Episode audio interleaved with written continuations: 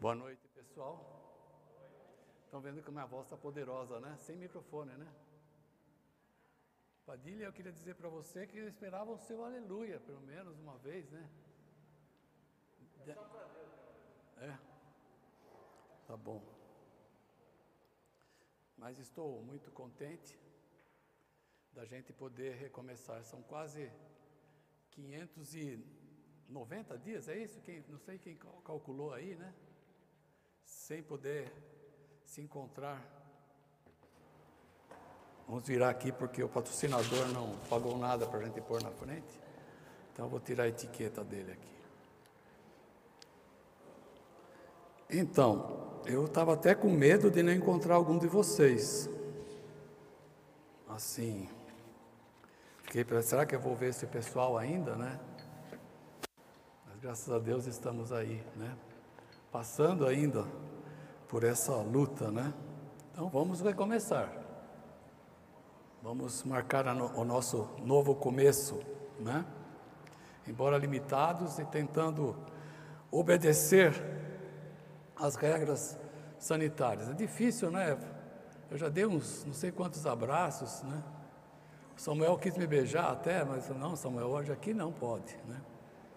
Mas é, é tão bom a gente poder se ver, é emocionante. Eu estava me lembrando que quando, há 45 anos atrás, mais ou menos, quando eu vi a Sônia entrando, a emoção de poder né, encontrar aquela pessoa que eu amo, que ia casar, né? E assim é com vocês também, poder se encontrar, as mudanças que aconteceram, ver a Débora com o cabelo mais branco.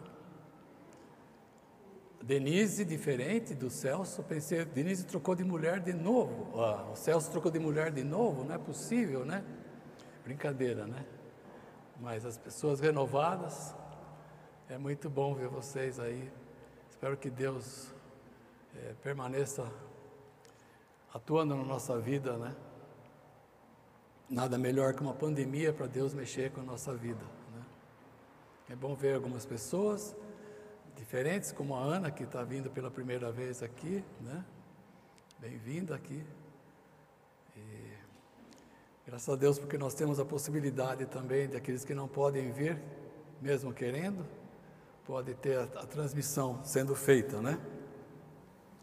Mas eu queria começar lendo Isaías capítulo 40, versículo 31, que diz assim: mas os que confiam no Senhor renovam suas forças, voam alto como águias, correm e não se cansam, caminham e não desfalecem.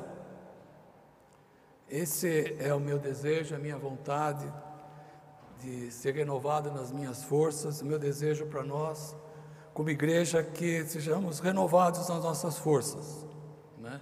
nesse nesse recomeço. Né? A questão é por onde nós devemos recomeçar de uma maneira saudável, de uma maneira boa. Né? Qual seria o melhor recomeço? Nessa pandemia eu procurei me manter animado, não ficar lamentando, né? É, procurei ser útil em casa, fazendo é, aquilo que era possível. Como eu já mostrei em fotos, não sei se vocês alguns se lembram de umas fotos que eu mostrei, no meu quintal, enorme quintal de 5 por 6, mas é um quintal que dá trabalho, né? Mexendo nas plantas, é, construindo para é, trepa, é, as trepadeiras umas, umas prateleiras né?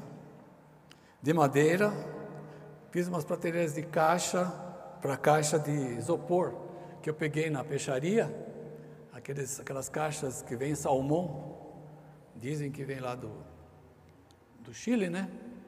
E usei aquelas caixas para pôr, terra boa, plantar as nossas verduras que a Sônia plantou. Claro que fui eu que carreguei a terra, tudo mais, né? Mas ela que pôs lá e foi dando as ideias das trepadeiras e tudo mais, né? Mas na verdade o que eu gosto é de uma furadeira. e parafusadeira, uma coisa que eu gosto muito. Né? Então fiz muitos furos, fiz muitos furos errados, quebrei muitos parafusos, espanei a cabeça de parafuso, depois eu tinha que ficar serrando para tirar. Né? Mas fiz, fiz e refiz, não desisti. Né? Não desisti.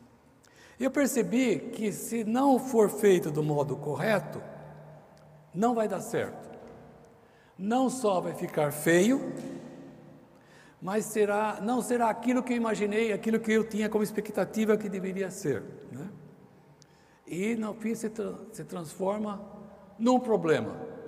Então tem que ser bem feito, da maneira correta, para não se tornar um problema, uma coisa feia.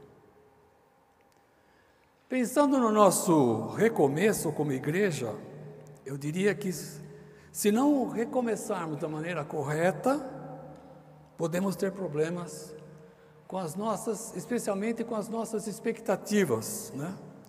Deixaremos alguns paralisados e ainda desapontados, né? Por isso, então, nós devemos começar da maneira correta. Gostaria que olhássemos para o livro de Neemias. Neemias, no Velho Testamento, quando o povo de Israel se restabelece na sua terra, depois de passar um período de cativeiro. Só recapitulando, lembro de Salomão, não é? Eu não estive com ele, mas vocês também não, mas sabemos que Salomão foi um grande rei, pelo menos no começo. Depois dele, começaram a vir outros reis. Israel virou uma verdadeira bagunça não só na questão das autoridades, dos reis, mas o povo também se perdendo, né? Até que no final desses reis, né, houve uma divisão, uma divisão no, no final não, mas um pouco antes do final desses reis, antes de serem levados para o cativeiro, a nação se dividiu, né? Se desuniu, se separou em dois reinos, reino do sul e Reino do Norte. Ambos foram invadidos mais tarde.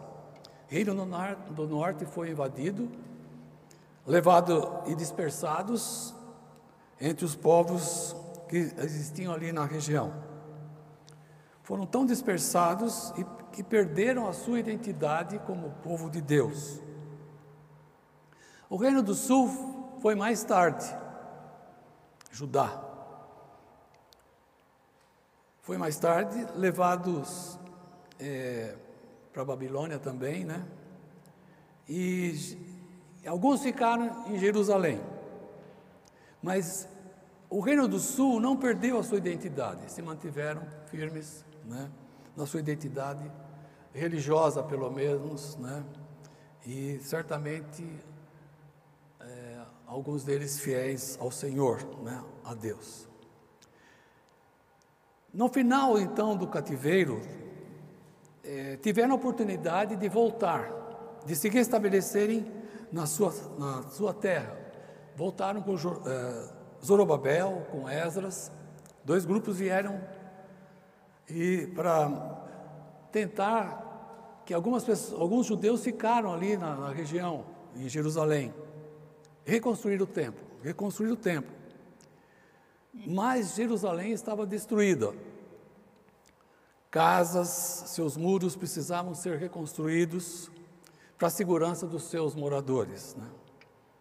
Alguém teria que promover essa reconstrução daqueles muros a fim de evitar novas invasões. Né? É, e Jeremias, que estava como copeiro do rei Artaxerxes, Neemias. Eu falei, quem mesmo? Jeremias. Não era Jeremias. Muito bem, obrigado, Padilha. Então, Neemias fica sabendo, você começa a ler, ele chora de saber daquela situação. Mas ele era um homem que não só chorava, ele queria uma solução. Mas não só ele queria uma solução, mas ele se prontificava na busca dessa solução e pelo seu trabalho né, que ele iria fazer.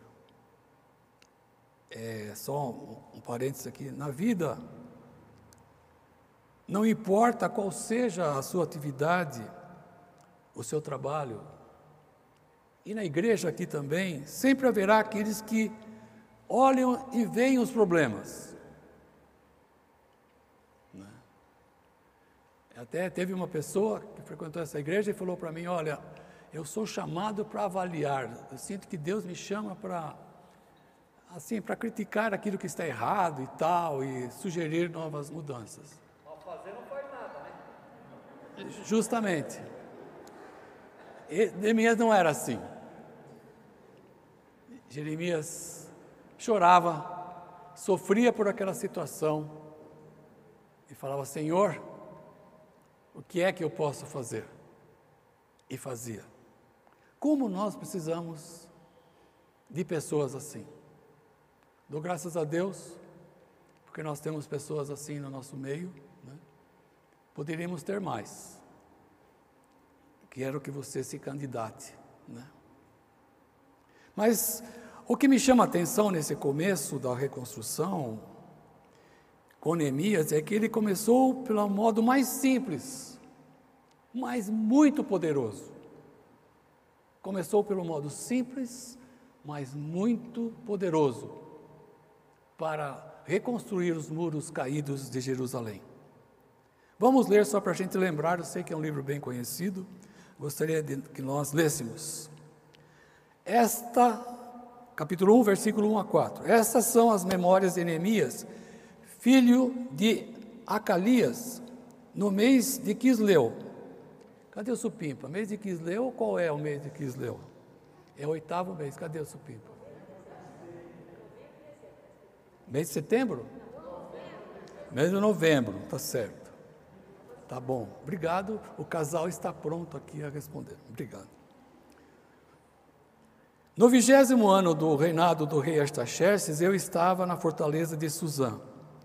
Anania, um dos meus irmãos, veio me visitar com alguns homens que haviam chegado de Judá. Perguntei-lhes a respeito dos judeus que haviam regressado do cativeiro e da situação em Jerusalém. Eles responderam: As coisas não vão bem para os que regressaram à província de Judá. Eles estão passando por dificuldades, humilhações. O muro de Jerusalém está foi derrubado, as suas portas foram destruídas pelo fogo. Quando eu vi isso, sentei-me e chorei. Durante alguns dias, lamentei, jejuei e orei ao Deus dos céus. Importante aqui que recomeçar, agora pensando em Deus, em nós, não é, e nem pode ser como a gente liga um botão, aciona um botão. Há um processo? Há um processo para aqueles que estão comprometidos com Deus. E é importante a gente obedecer esse processo. Entendo que a nossa situação é uma oportunidade que nós temos, que Deus nos dá, para adotarmos o processo de Neemias: lamentar, jejuar e orar. Foi o que Neemias fez. O que é, o que seria o lamentar? O lamentar é expressar dor, expressar a nossa dor. Nós não podemos negar o que perdemos. De algum modo, todos nós perdemos. Não podemos negar isso. Não estou dizendo para ficarmos paralisados. Nem tampouco termos uma atitude de o leite está derramado, não adianta chorar. Vamos tocar o barco. Essa atitude também não serve. Do 8 ao 80. Não dá, não dá. Foram muitas perdas de vidas, isolamento, quebra de relacionamentos, quebra de vínculos. Aqueles que tinham vínculos quebrados, parece que a coisa piorou por causa do isolamento. Né? Parece que o negócio piorou.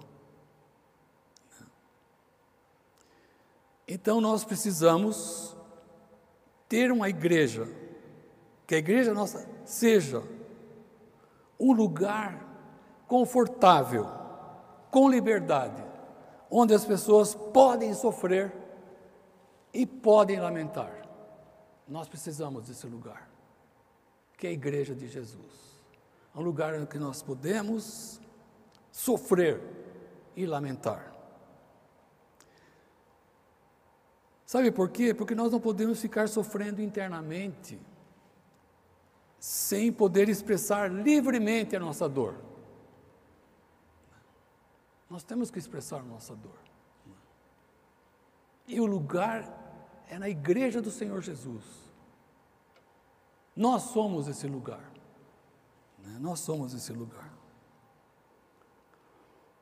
Queremos sofrer juntos e buscar consolo e esperança em Deus, juntos. Isso nós precisamos. Né? Não existe um liga, desliga, pronto, vamos recomeçar. Né? Temos pessoas que tiveram perdas significativas. Ao chegar aqui, pensei no Lothar, né? no Silvio também. A irmã da Val, vocês não conheceram, mas eu conheci. Né? A Cida, mais conhecida como Baiana, né? que a gente chamava de Baiana. Né? Alguns de vocês perderam parentes, perderam amigos, é, colegas de trabalho, colegas de escola. Né? E ainda nós temos pessoas doentes com consequência da Covid. Até a dona Neuza foi internada. Não sei como ela está hoje. Você sabe alguma coisa, Denise? Está mais ou menos? Está bom, está estável. Dona Neuza, não sei se vocês lembram da dona Neuza, né? Precisamos orar por ela também. Então, pessoas perderam o trabalho, sustento, aqueles que são, que vivem da, do trabalho como design, outras coisas que. Não sei como a gente classifica esse tipo de trabalho informal, não tem uma empresa, alguma coisa assim, não tem carteira assinada, né? Esses estão sofrendo bastante. Né? É, como eu disse, esse isolamento dificultou muito. Claro que tínhamos que nos isolar, não, tô, não estou contra o isolamento, mas o dano é grande. Né? Vínculos foram, muitos vínculos foram quebrados. Né? Não por briga, mas é difícil. Muito difícil. Serginho, a gente sempre liga na segunda-feira, até isso diminuiu, fica mais difícil. A gente sempre se encontra durante a semana. Né? E outras pessoas. Os vínculos se tornaram difíceis de serem mantidos. Né? O Duílio Passei já quase 20 dias sem falar com ele, e ele é o tesoureiro da igreja. Né?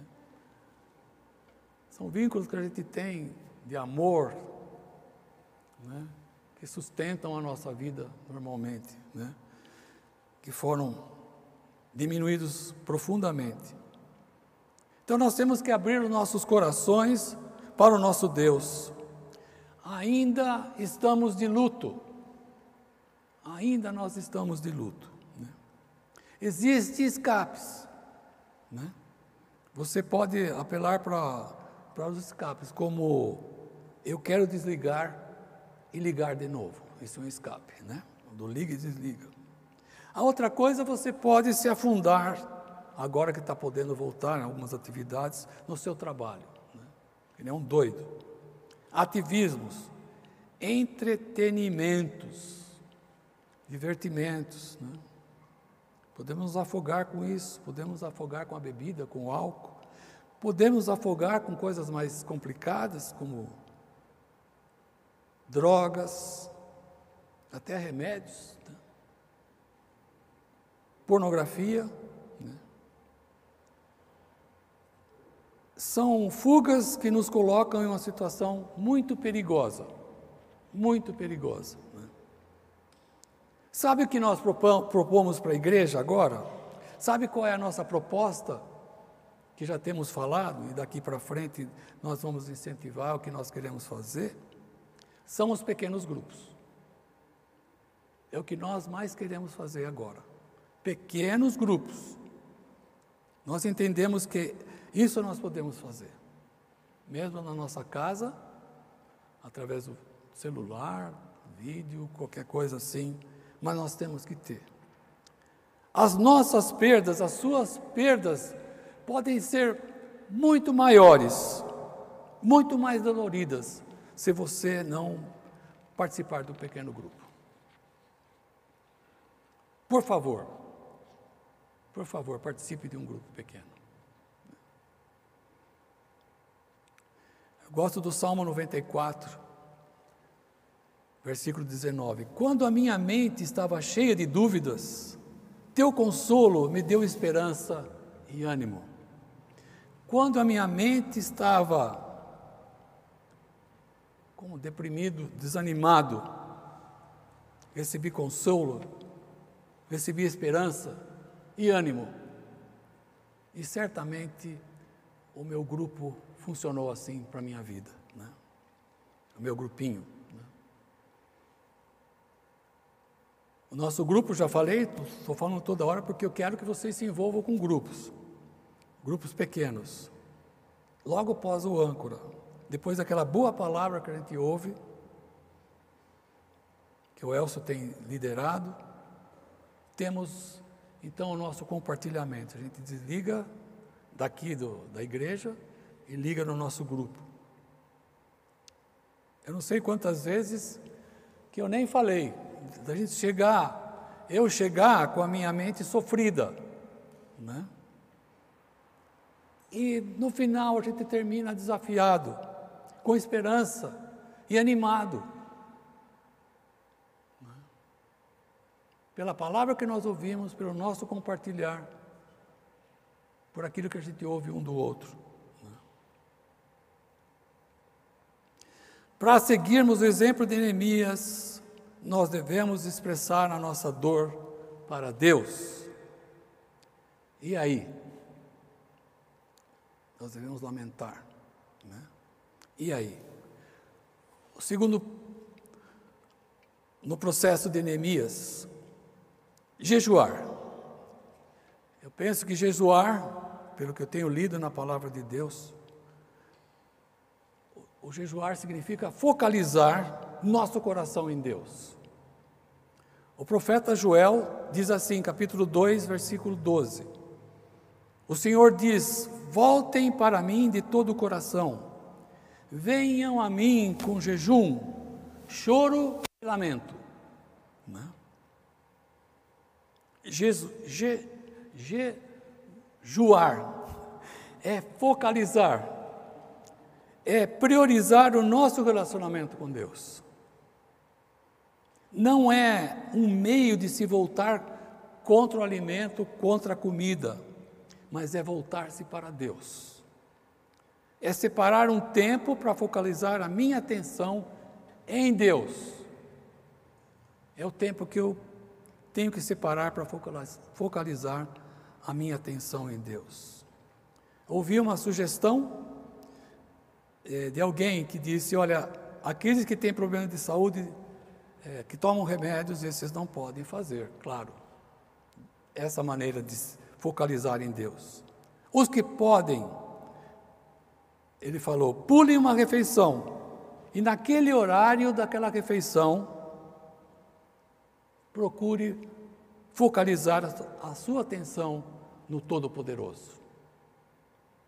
Quanto tempo que eu gasto para almoçar? Para tomar o café da manhã? Ou jantar? eu não vou jantar ou não vou então almoçar. E naquele período, eu tento focalizar a minha atenção no nosso Deus, no Todo-Poderoso. Voltar-se para Ele. Né?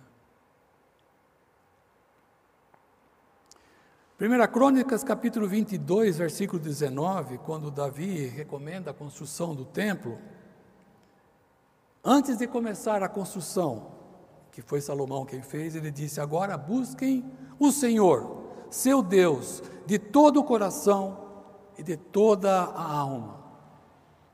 Seja lá o que nós tivermos que fazer, em primeiro lugar, nós temos que buscar, nós temos que focalizar a nossa atenção, a nossa mente, o nosso coração para Deus. Né?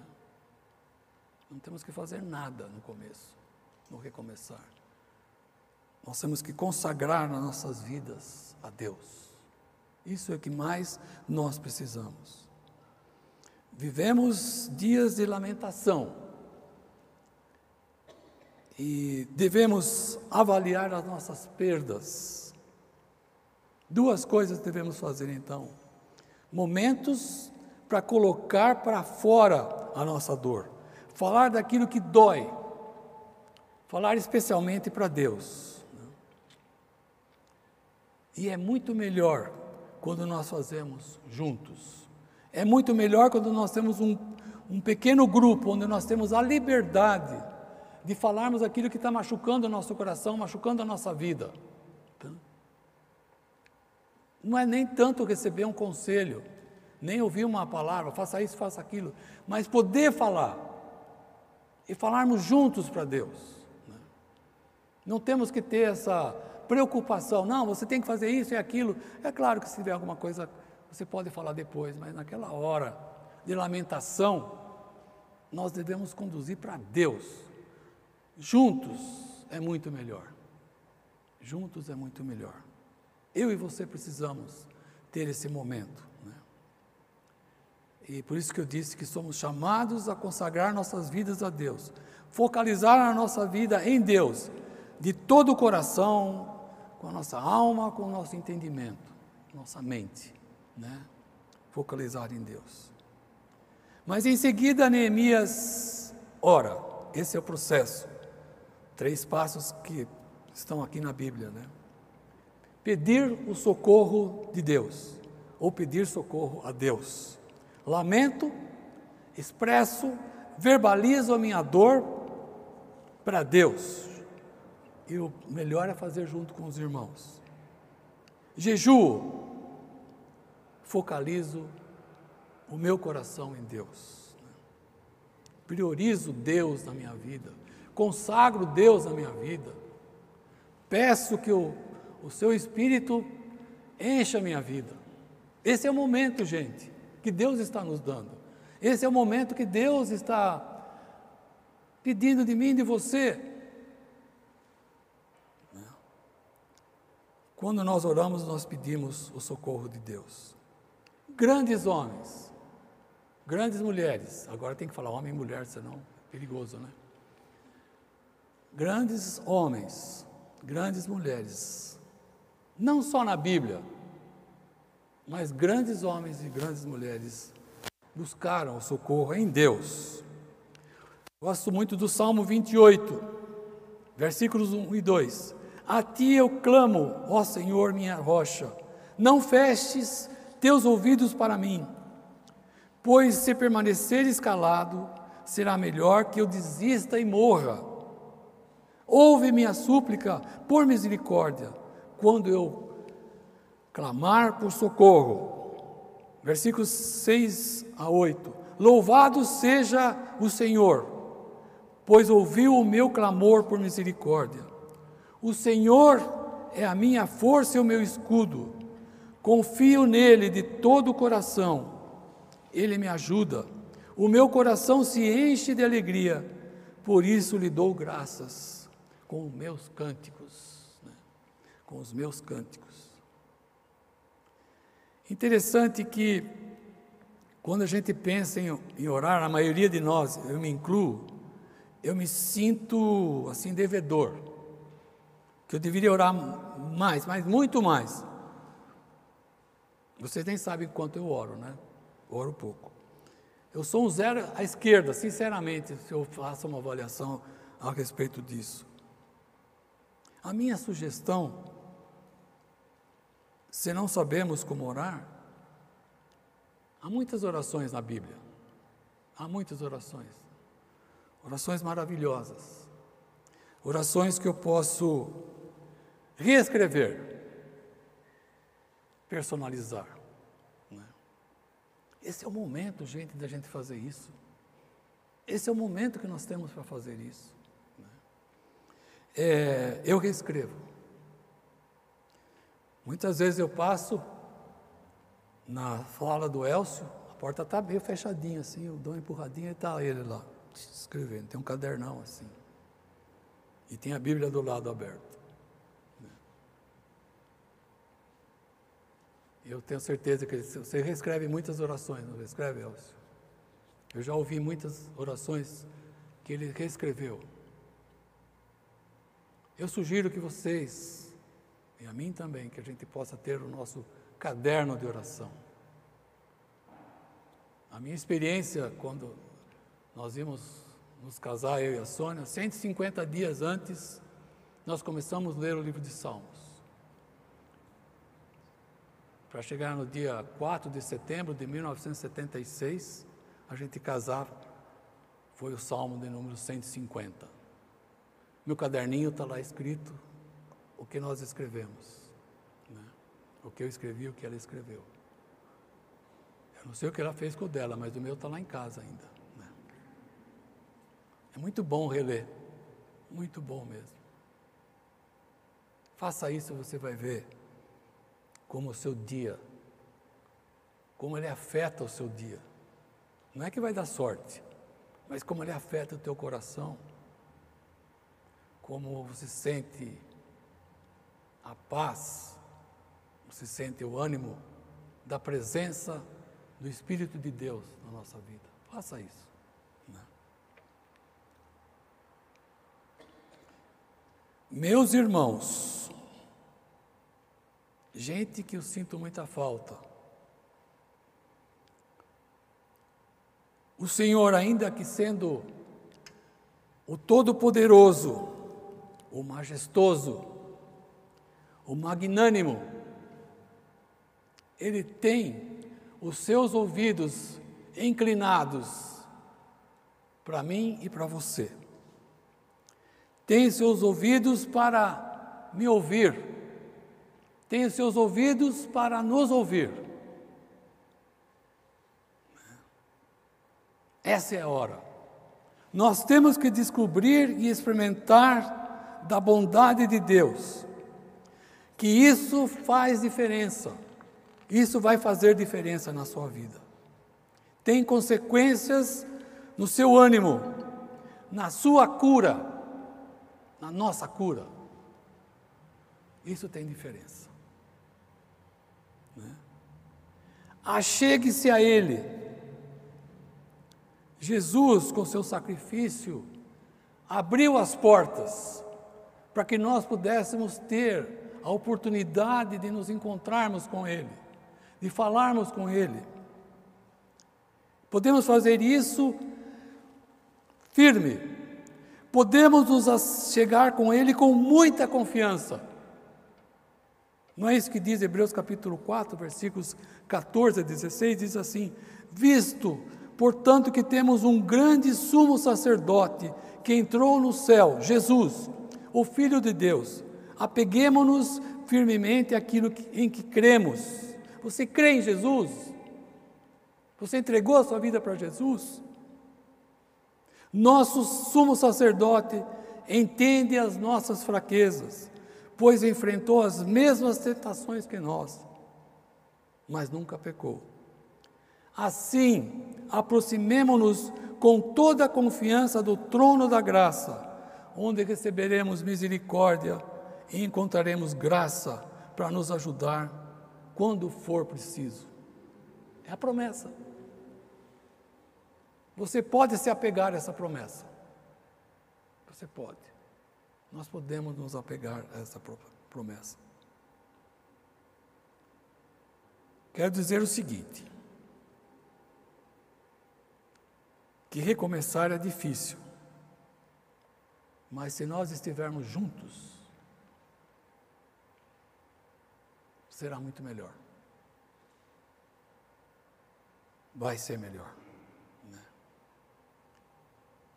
Recomeçar não é algo que podemos fazer sozinhos. Não podemos fazer o recomeço é, do culto presencial como se fosse uma atividade religiosa. Eu venho aqui, estou satisfeito, acabou. Não. Nós temos que voltar aos nossos vínculos. Grupos pequenos, para o começo. Precisamos de gente ao nosso lado, ajudando e nos encorajando. Então, se você participar de um pequeno grupo, vai experimentar esse recomeço. Vai começar a reconstruir os seus muros caídos. Juntos, podemos desfrutar da força e do ânimo muito especial que vem de Deus para a minha vida, para a sua vida. Amém? Queria que você orasse junto comigo agora. Né? Meu irmão, você entendeu o que eu falei?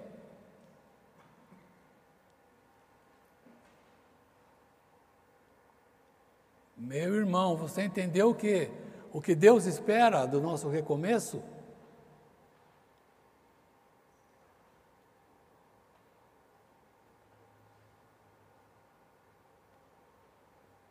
Senhor, eu te peço que o Senhor nos ajude nesse recomeço, Deus. Que haja uma atitude no nosso coração de Consagração. Santo Espírito, nos ajude a priorizar, a priorizar, a priorizar a tua presença, teu enchimento na nossa vida. Nos ajude, Senhor. Nos dê atitudes simples de dessa reconsagração, ó Deus, de estarmos juntos, de lamentarmos aquilo que dói no nosso coração, aquilo que mexe na nossa vida. Ajuda-nos a pôr para fora isso e levarmos para Ti, Senhor. Nos ajude, ó Deus. Nos ajude, ó Deus, a encontrar pessoas nos ajude a sermos pessoas também que podem, com liberdade, nos ouvir e com liberdade irmos juntos diante de Ti, ó Deus, para encontrarmos a cura, o consolo para as nossas perdas, ó Deus. Queremos, ó Deus, que o Senhor nos ajude a criarmos um hábito, ó Deus, de termos uma atenção, uma prioridade em encontrar-se contigo, ó Deus. Em nos encontrar, ó Deus. Um momento separado, ó Deus. Íntimo contigo, ó Deus. Te peço, ó Deus, também que o Senhor nos ajude, ó Deus. Termos uma dependência de Ti. Vivemos num mundo cheio de recursos, ó Deus. Mas sabemos que o Senhor é o melhor de todos. É o melhor de todos. É o que te peço, ó Deus, em nome de Jesus. Amém, Senhor. Gente, eu só queria. Vou sair, né, Supimpa? Vou sair da sua frente. É, só queria dizer para vocês que vieram. Obrigado porque vocês vieram. Foi muito bom para mim ver vocês. Mas eu quero pedir para vocês se cuidarem. que vocês se vacinem. É o mínimo que nós podemos fazer. É o mínimo. Por favor.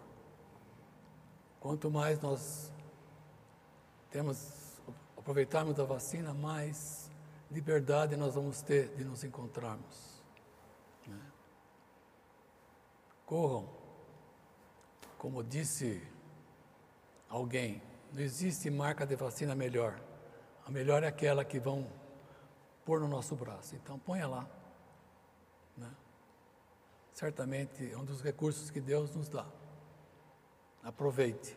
Né? Aproveite.